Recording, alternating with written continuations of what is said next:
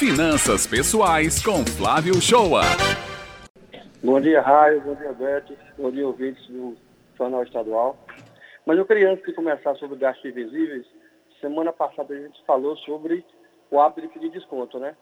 E aí eu fiz um desafio para vocês duas de ir atrás e durante a semana, se alguma oportunidade de fazer alguma compra de um produto ou serviço, e que fosse exercer o, o pedido de desconto. Como é que foi a semana? Raio, Beck? Flávio, eu acho que eu vou precisar de mais uma semana de treino. Porque eu realmente ainda sou muito tímida para pedir desconto. Eu tenho uma barreira ainda muito grande, mas olha só, o meu marido, meu companheiro, que também escuta a sua coluna, ele conseguiu. Eu digo então que na minha casa funcionou, porque ele está pedindo desconto que ele também não pedia. Mas para mim ainda não funcionou em 100%. Olha, Flávio, bom dia. Aqui é Beth Menezes. Eu não uh, precisei pedir desconto. Né? Na verdade, eu não fiz compras na semana passada.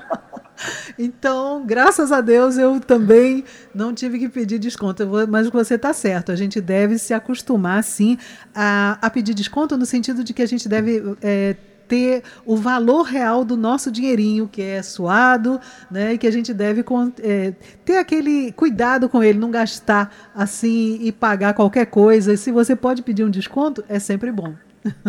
Muito bem, vamos lá para os gastos invisíveis, né? Eu tenho acompanhado nos atendimentos que realizo a percepção de algumas famílias que, do ponto de vista financeiro, passar o mês é uma coisa muito longa. No instante, o dinheiro acaba, começa a se usar o dinheiro do cheque especial, começa a se usar o cartão de crédito, como se fosse um complemento da renda. Porque as famílias brasileiras têm esse costume de achar que o limite do cheque especial e o limite do cartão de crédito faz parte da sua renda. Então, assim, é, mas também eles não percebem que tem gastos invisíveis, né? Que podem ser evitados. Aí eu vou dar exemplo de quatro gastos invisíveis. O primeiro é um plano de telefone celular defasado. A gente não analisa o consumo mensal versus o que foi contratado. Às vezes nós contratamos um plano muito maior do que a gente usa.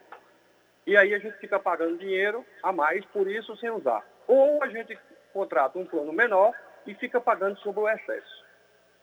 E as operadoras, elas sempre lançam novos produtos, novos planos, com preços menores e com mais benefícios. E a gente fica acomodado a ficar pagando aquele valor que está contratado há um ano, dois anos e três anos atrás. Então, caro ouvinte, a primeira dica é revise o seu plano de celular. Pode ser que você esteja pagando a mais sem usar. O segundo é um plano de TV a cabo defasado. Né? Antigamente a gente só tinha um operador em uma pessoa, hoje são vários operadores, a disputa com os clientes é muito grande.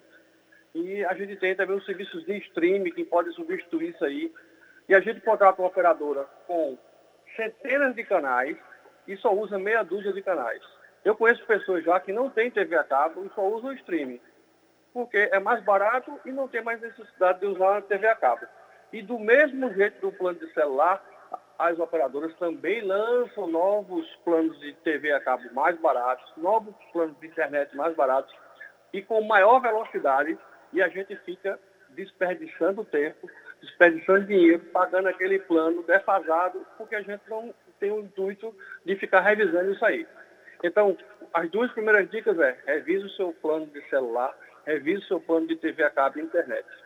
O terceiro é sobre as tarifas bancárias.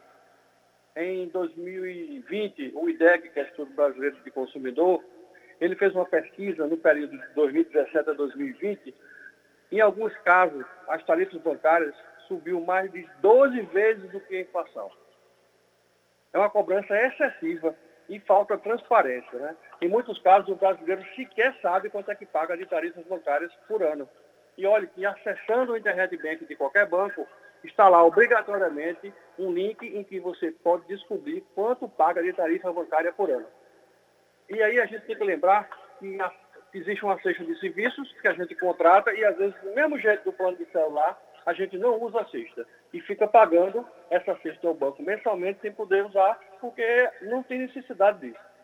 E a gente tem que lembrar que existe uma resolução de 2010 do Banco Central que ela condiciona que os bancos não podem cobrar por um determinado tipo de serviço, como quatro saques no mês, dois extratos, dez folhas de cheques, uso do cartão de débito à vontade, consulta e pagamento pela internet à vontade e duas transferências entre contas no mesmo banco.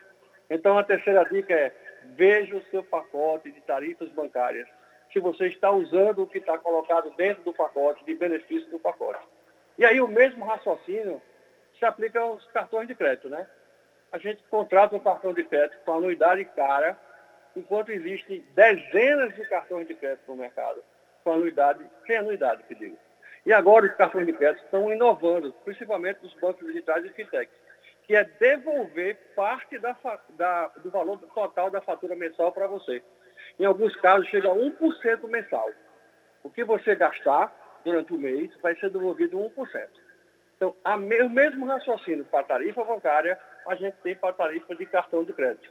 Então, na verdade, eu dei um, quatro dicas só, de quatro gastos invisíveis que podem consumir o orçamento, que é tarifas bancárias, tarifas de cartão de crédito, plano de celular e plano de TV a cabo. Mas existem inúmeras outras gastos invisíveis que o ouvinte pode fazer uma revisão, olhar o seu orçamento, que você vai descobrir que tem muito gasto invisível que fica com o seu orçamento.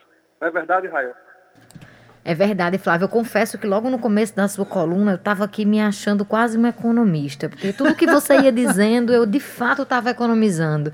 Mas aí quando você falou das tarifas do banco, eu quase você... caí dura para trás. Eu não acreditei no valor que ela disse que ela paga. Eu pago seguro de tudo. Olha, você foi direto no meu calo.